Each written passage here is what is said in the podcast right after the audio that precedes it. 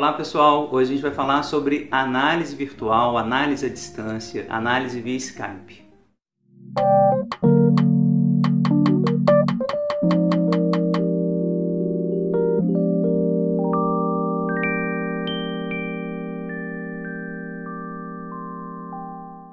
Pessoal, tema muito, muito importante, super contemporâneo. É possível fazer análise via Skype, via outras plataformas, né, de vídeo, imagem, que permitam, evidentemente, né, o contato entre o analista e o paciente? É possível isso? Quais são as consequências disso? Queria conversar com vocês hoje sobre esse tema fundamental que já está acontecendo, né? A gente sabe disso, já existe análise que está acontecendo via Skype, mas eu queria conversar sobre as consequências disso, quais são né, as primeiras reflexões metapsicológicas que a gente vai ter que fazer sobre isso.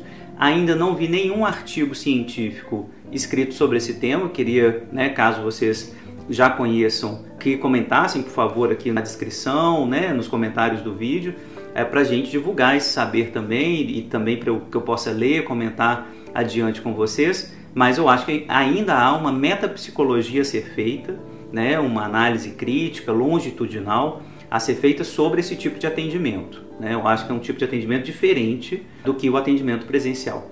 Antes de passar os pontos aqui desse roteiro que eu fiz, desse tanto de conversa, vocês vão ver como que eu bolei esse roteiro. Queria pedir para vocês se inscreverem no canal. O YouTube tem me falado que, que a maioria das pessoas que está vendo os vídeos não está inscrita. Então gostaria de pedir mais uma vez para quem está me acompanhando aqui que se inscreva no canal. Isso é importante para os algoritmos aí do YouTube, né, para que o, o vídeo circule também. Gente, montei um roteiro aqui, conversando com muitos colegas, aliás, queria agradecer muitíssimo, né, assim, várias pessoas que conversaram comigo ao longo de quase seis meses, assim, eu estou conversando sobre isso, pensando nesse tema, porque eu tenho atendido como analista alguns pacientes via Skype. Via Skype, via Hangout do Gmail. São plataformas que funcionam no celular. Geralmente eu uso o celular, uso a tela do computador também, notebook. São aplicativos diretos, né? Não preciso de uma plataforma para a gente utilizar. E tenho atendido, tem funcionado, tenho visto algumas diferenças entre análise presencial e análise virtual e é sobre isso que eu queria conversar com vocês. Então, isso já está acontecendo. Fiz um roteiro então a partir dessas conversas. Então queria agradecer pessoalmente pelo menos esses sete colegas, sete amigos que com os quais eu conversei ao longo de muito tempo, né? Ao longo desses meses aí, Vanessa Biscardi, Jonathan Miranda, Clara Lins, Fernando Genaro, Érica Espírito Santo, Venúncia Emília Coelho e Bernardo Melo, só para citar alguns assim que eu anotei muita coisa aqui, de muita gente também, então queria agradecer a todo mundo que me ajudou nessas conversas. Mas foram muitos comentários, não vou evidentemente agradecer todo mundo, mas quem sabe que conversou comigo sobre isso, muito obrigado, acho que o canal se vai se fazendo assim também. O roteiro tem vários pontos aqui que apareceram ao longo então dessas conversas, então não vou seguir um roteirinho muito organizado, mais em livre associação mesmo, falando dos prós, dos contras desse atendimento, do que eu sinto também na minha experiência, né, do que, que a gente pode começar a pensar em termos metapsicológicos a partir disso, né? Assim, o que é atender alguém via Skype? Primeira questão que me apareceu de imediato, o uso do divã fica aparentemente é, ou pelo menos a princípio, é suspenso. Em alguns casos, alguns pacientes, inclusive, têm feito a análise que ele fazia no divã, ele faz deitado. Né? Faz deitado, tira o celular do campo de visão dele e coloca o celular, inclusive, no campo de visão do analista, de tal maneira que o analista veja o corpo deitado do paciente. Então, você pode mimetizar a situação de análise literalmente. Então, um, um relato que eu tive foi desse jeito, por exemplo. Né? Então, o divã, a princípio, continua, pelo menos visualmente, para o analista e para o paciente também, que faz a análise dele na cama, né, no sofá, de tal maneira que ele mantenha essa posição deitada. Na minha experiência pessoal, isso não tem acontecido.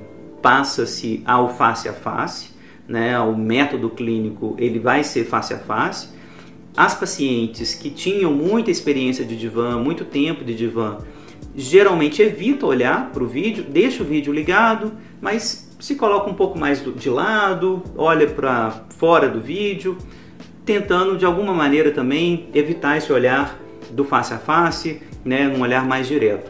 É uma possibilidade, mas na minha experiência volta-se ao face a face, fica um diálogo com vídeo o tempo todo, bem direto, olho no olho. De qualquer maneira, né, assim, a gente pode apagar o vídeo, manter isso por voz, que aliás é quando começa essa experiência virtual. Não sei se alguns de vocês já trabalhou, ainda trabalha no CVV, né? Aliás, queria mandar um abraço para os colegas do CVV.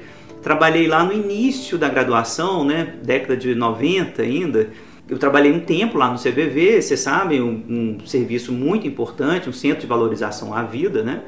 Que a gente atende o telefone, na época telefone fixo, hoje já deve ser celular, imagino, WhatsApp, das pessoas que estavam na iminência de se matar.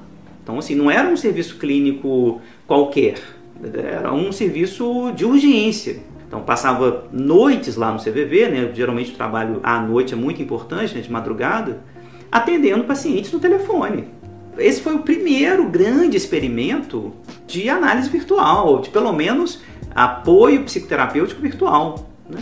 A análise aí, né, nesse tipo de intervenção por telefone, por exemplo, pode ser só voz. Então a experiência do CVV mostra que é muito efetivo, a gente sabe disso, né? um telefonema muda tudo na iminência do suicídio. Né? Isso muda tudo, o sujeito é, tem uma altíssima possibilidade de não se matar quando é bem acolhido. Portanto, tem efeito psicoterapêutico. Isso não pode ser desconsiderado. Né? A gente sabe pela experiência do CVV. Então, começamos aí. Né? Assim, face a face talvez não seja necessário, mas aumenta ainda mais, obviamente, a recepção, o calor humano, a ideia de que você está sendo acolhido, está sendo visto, está sendo reconhecido.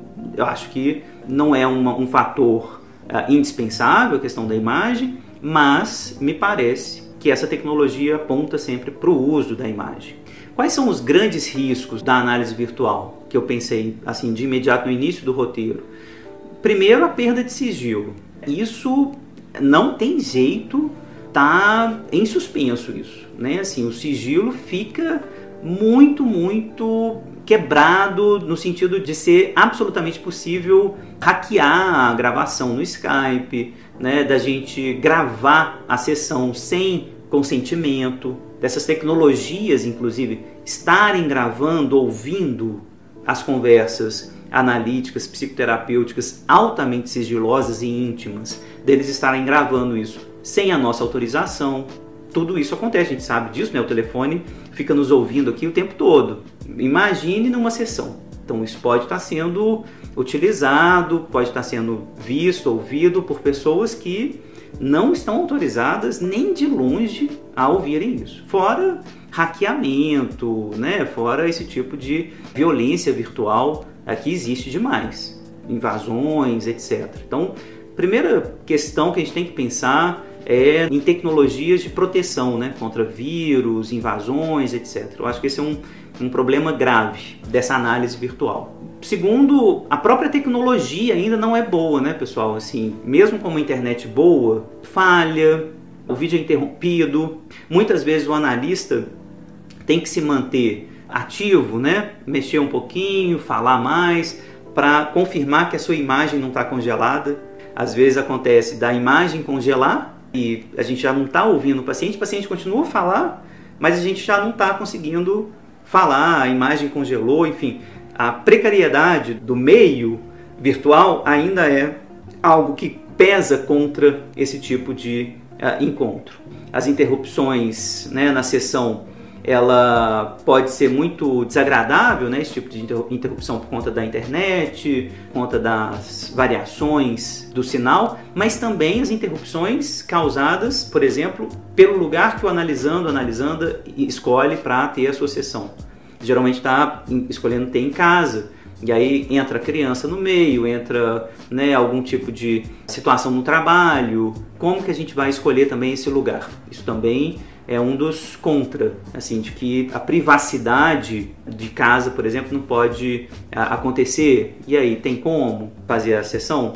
As vantagens imediatas, né, para que a gente valorize e estude mais essa questão da análise virtual é a distância. Né? Pacientes, como é o meu caso, por exemplo, pacientes que você atendia, mas que vão emigrar, que vão viajar durante muito tempo, vão ficar fora muito tempo e não tem como encontrar um analista no Canadá, nos Estados Unidos, na Austrália, no interior de Minas, né, no interior do Brasil, não tem como achar um analista ali ou fazer um tipo de transferência que né, você consiga efetivamente fazer esse encaminhamento. É muito difícil fazer o encaminhamento de um paciente na Austrália, né, para um analista brasileiro, enfim.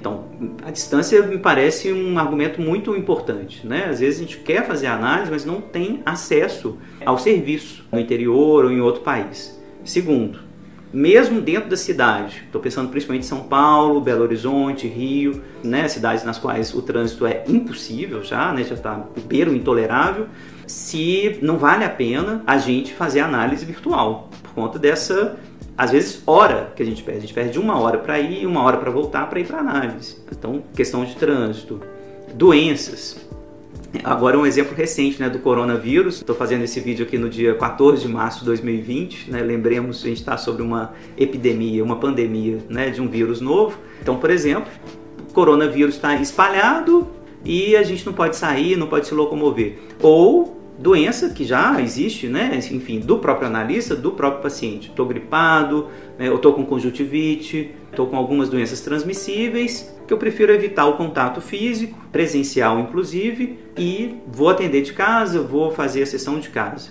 Vários motivos de imobilidade, por assim dizer, que favoreçam o contato virtual. É, mobilidade urbana, no sentido das deficiências, quando você tem né, uma deficiência física que impede ou que torna muito, muito difícil a locomoção. Tem uma amiga, por exemplo, que tem uma deficiência visual grave e me conta da absoluta dificuldade de se locomover por Belo Horizonte, né, cidade com a qual eu moro, por conta da deficiência visual. Ela prefere fazer análise virtual, por exemplo. Difícil demais andar, pegar ônibus, né, Uber que seja, e sair pelas calçadas esburacadas de Belo Horizonte não tem como, é muito melhor para ela fazer via Skype.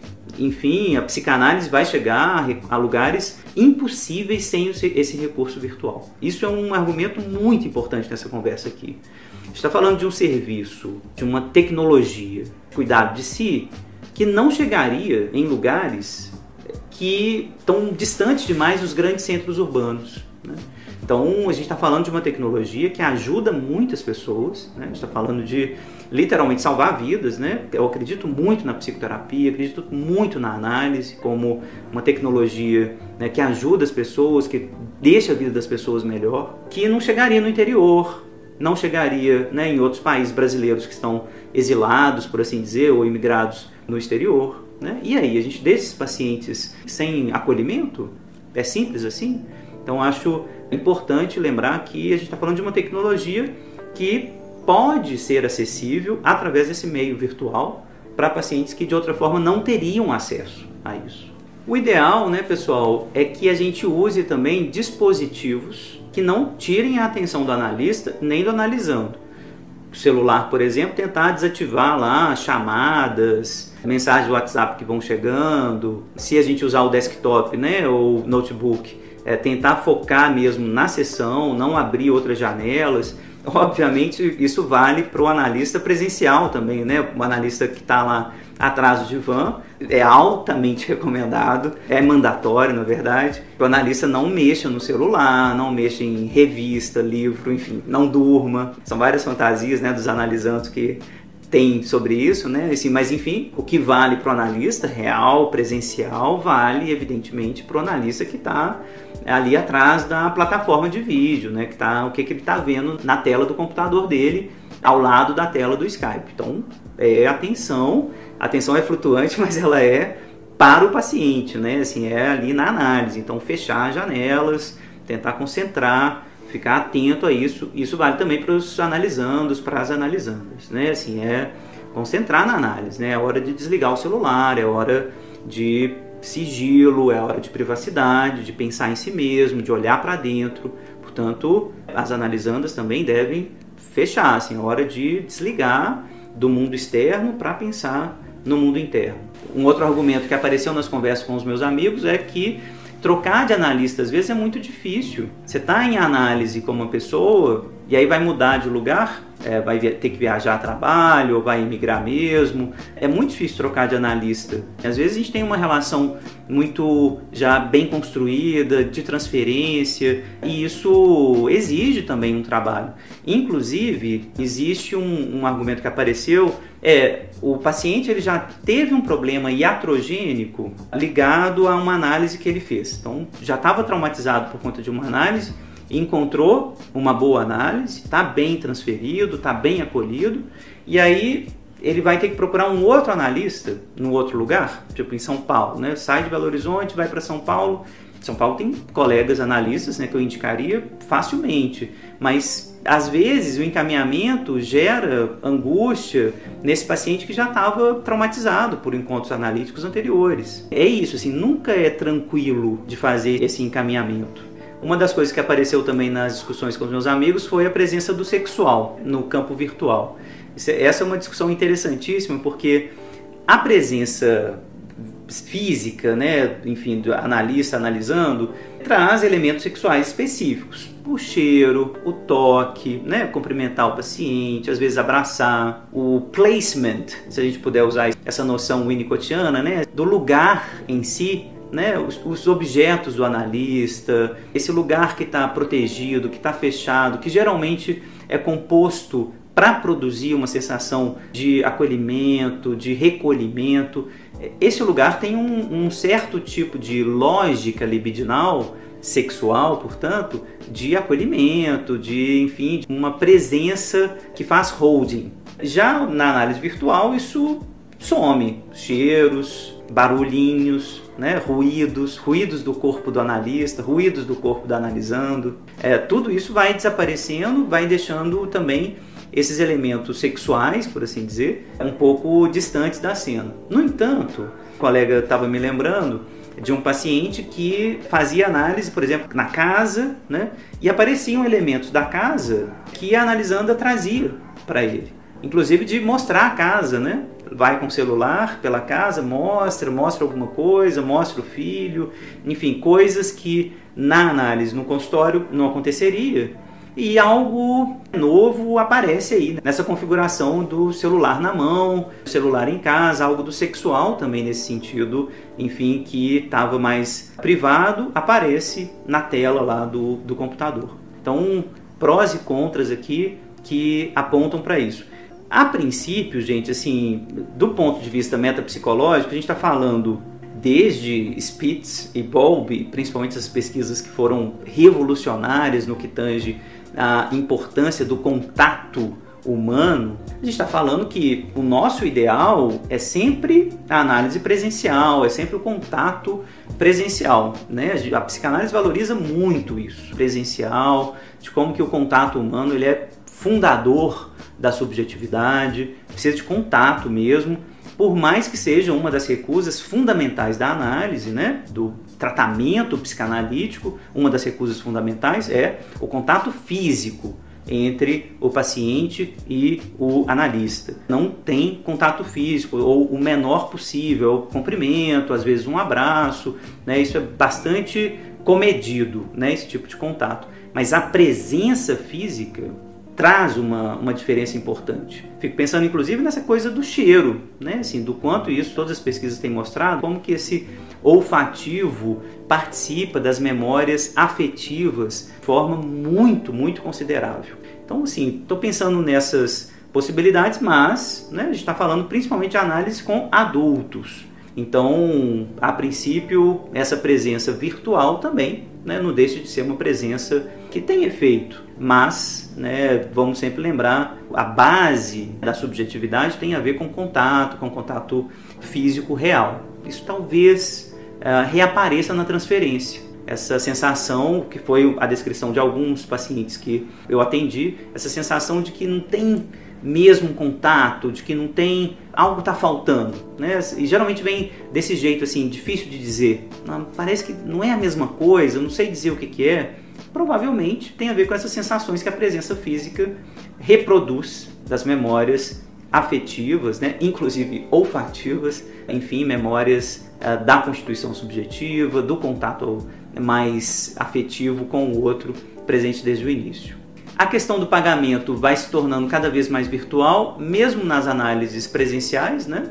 Difícil manter a regra do pagamento em dinheiro, em espécie, né, papel moeda. Hoje em dia está cada vez mais difícil, agora é transferência, isso tem acontecido com frequência. No tratamento virtual, né, em outro país, o pagamento vai se tornar virtual também. Isso também é uma questão, né? Às vezes, para psicanálise, né, o dinheiro ele se torna uma questão interessante no sentido de que pagar em papel moeda é muitas vezes incentivado em psicanálise justamente para marcar simbolicamente né, o valor da análise, que a sessão tem um valor, de que é importante sentir que está transmitindo alguma coisa nesse sentido do investimento, né? não só investimento financeiro, mas investimento afetivo, gera a sensação, o pagamento virtual, de que a gente sabe disso, né? às vezes a gente não está nem gastando. Né?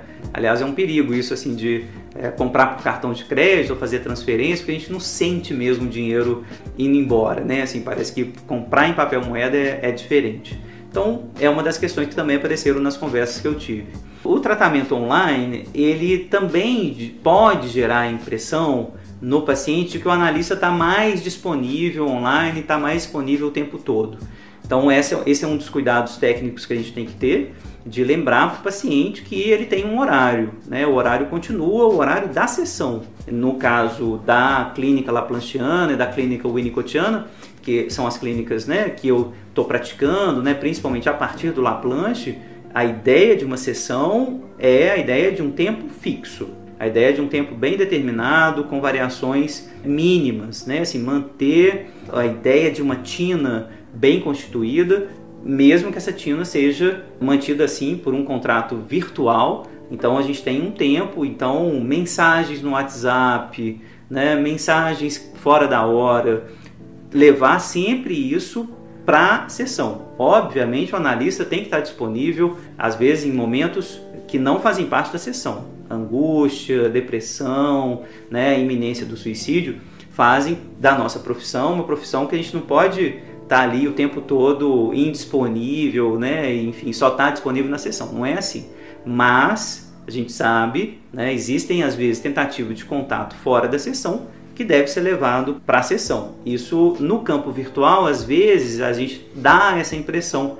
Ah, você está online, vou te chamar aqui, vou te mandar uma mensagem. Isso acontece mesmo com análise presencial, mas acho que na análise virtual isso pode acontecer mais. Então, sempre lembrar, a sessão ela tem um tempo, ela tem um determinado contorno né, que deve ser respeitado, que deve ser mantido mesmo nesse contorno virtual.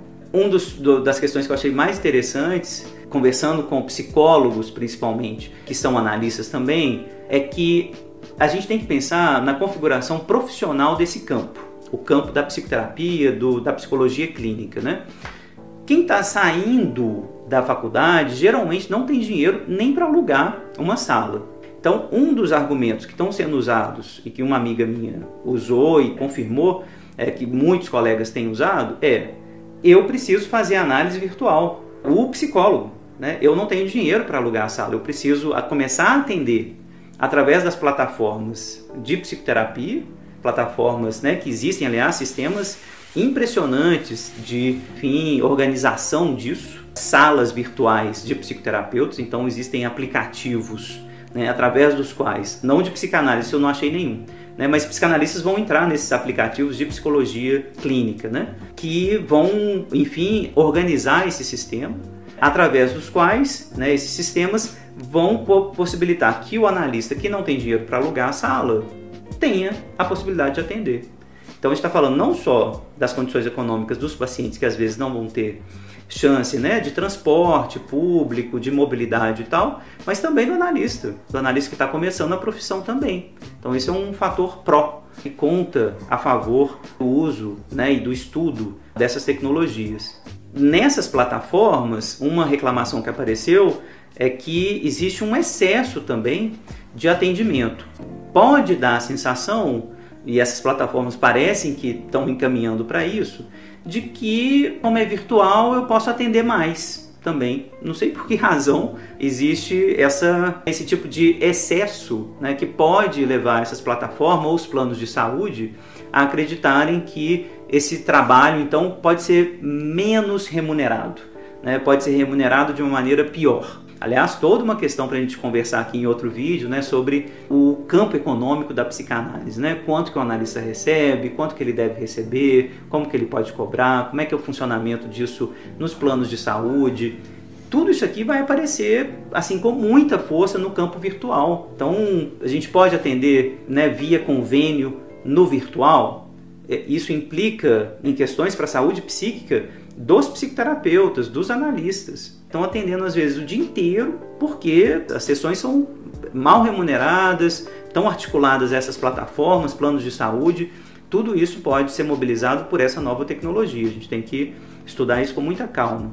Um dos pontos contrários ao atendimento está presente na resolução do Conselho Federal de Psicologia, cujo link eu vou deixar aqui na descrição do vídeo, é, por exemplo, os pacientes que sofreram violência virtual né, na resolução, no artigo 8 principalmente, está ali um dos problemas que é contraindicado o atendimento. Por exemplo, paciente que sofreu abuso virtual, violência virtual, difícil demais se atender esse paciente via internet.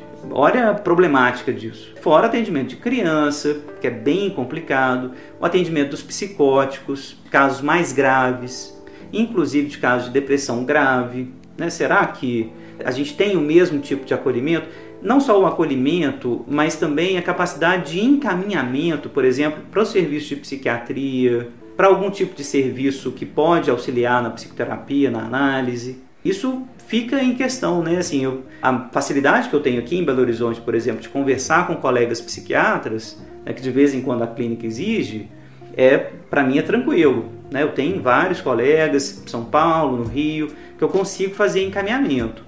Mas na Austrália, Canadá, no interior de Goiás, como é que eu faço esse encaminhamento? Como que eu fico mais próximo, por assim dizer, dos pacientes que eu estou atendendo lá longe? Esse também é um problema para a gente pensar quais casos podem ser atendidos, quais não podem, o que, que tem rendido né, esses atendimentos em diferentes categorias nosográficas. Né? Isso fica como questão também. Uma outra questão que apareceu nessas conversas é quem chama, né? Geralmente é o analisando que chega até o consultório. No caso das plataformas, alguém tem que chamar, né? De maneira geral, combinado fica valendo, né? O analista pode combinar, não, eu vou te chamar quando eu estiver pronto, porque às vezes o analista está atendendo alguém, atrasou a sessão, né? Isso pode acontecer mas a princípio esse combinado tem que valer. Olha, você tem esse horário da sessão, então você me chama. O analisando tem que chamar o analista para reproduzir um pouco esse ato do analisando chegar até o consultório. É ele que dá início à sessão nesse sentido. Então vai ser um combinado, mas claro, né, assim, ó, tô online, já podemos chamar, geralmente a gente fala isso pelo WhatsApp para ligar o Skype, né? vamos combinar o horário, então a princípio isso pode ser, enfim, um combinado. Uma questão também que um colega trouxe é, tem a ver com a língua, né? Eu já falei disso, né? De estar num país estrangeiro e a gente não ter acesso à língua, ter que fazer análise em outra língua. Né? Isso também dificultaria muito a análise, enfim, tornaria a análise um pouco mais complicada. Então, manter a análise na língua nativa, na língua materna, né, me parece uma vantagem sempre. E aí isso, obviamente, é um voto a favor né, da análise virtual. Foi esse o roteiro. Vocês viram que assim tem muitos elementos para a gente pensar. Isso sem falar, insisto nisso, no que tange a uma certa metapsicologia clínica que a gente pode fazer desses atendimentos, assim. O que, que é o setting aí, o que, que significa essa virtualização das relações, esse imperativo do imaginário né, que a gente tem vivido na nossa cultura, esse imagiamento de si mesmo, que a gente o tempo todo já está sendo convocado, Instagram, Facebook, YouTube, né? Assim, a gente está o tempo inteiro se imaginando, né? Isso tem consequência. Isso não é sem consequência. Então, assim, o que, que significa isso na clínica? Mas, a princípio, não me parece algo não recomendado. Ao contrário, parece uma tecnologia muito boa. Né? O Conselho Federal de Psicologia, vou deixar a resolução aqui na descrição, debateu o tema muito tempo. Enfim, estamos estudando isso, tanto na psicologia quanto na psicanálise. Estou muito atento a isso, estou pensando, estou escrevendo, estou teorizando conversando com os meus pacientes, né, que eu atendo virtualmente, inclusive sobre isso, como é que está sendo a experiência e tal, para, enfim, fazer pesquisa sobre isso. Acho que demora um tempinho ainda. Essas tecnologias ficaram boas por agora, né? Assim, estão realmente boas agora, mesmo assim com falhas de conexão, mas estão bem melhores. Então, acho que os estudos mesmo começam por agora. Fora o que vai vir, pessoal, assim, de tecnologias decorrentes disso, assim, os blogs, podcasts que eu ouvi, vou deixar links de alguns aqui, estão trabalhando muito com psicologia cognitiva, como terapias de estresse pós-traumático, por exemplo, usando realidade virtual naqueles óculos de realidade virtual.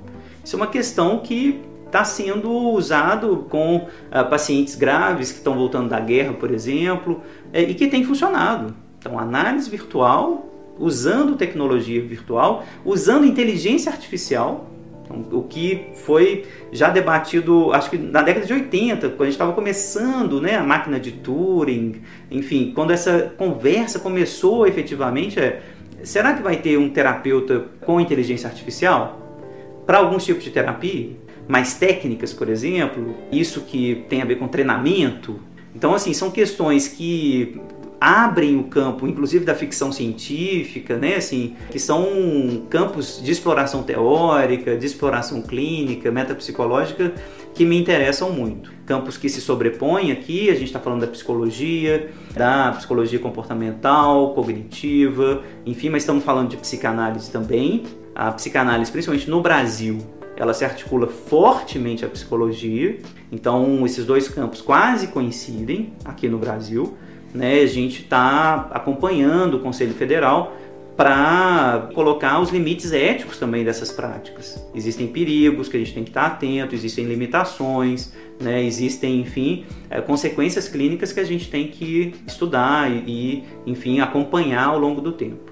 Basicamente era isso que eu queria é, trazer para vocês. Eu imagino que tenha muito mais coisa para comentar e é isso que eu gostaria que vocês fizessem aqui embaixo. Né? Comentem se já tiveram essa experiência, se já foram atendidos ou já atenderam virtualmente, se eu deixei de falar alguma coisa importante, por favor, comente, porque isso faz parte da pesquisa que a gente está fazendo aqui na UFMG. A gente está trabalhando com a clínica, a gente sabe que a clínica é uma ferramenta indispensável hoje em dia, é uma ferramenta muito importante e o uso dessa ferramenta via internet, via realidade virtual ela é inevitável, esse uso é inevitável. Vai acontecer, já está acontecendo, então a gente precisa estudar mais. Então comentem, compartilhem, né? me digam aí o que, que vocês acharam e por favor se inscrevam no canal, vamos tornar esse canal uh, cada vez mais conhecido para a gente começar e continuar a conversar virtualmente sobre o psicanálise. Muito obrigado.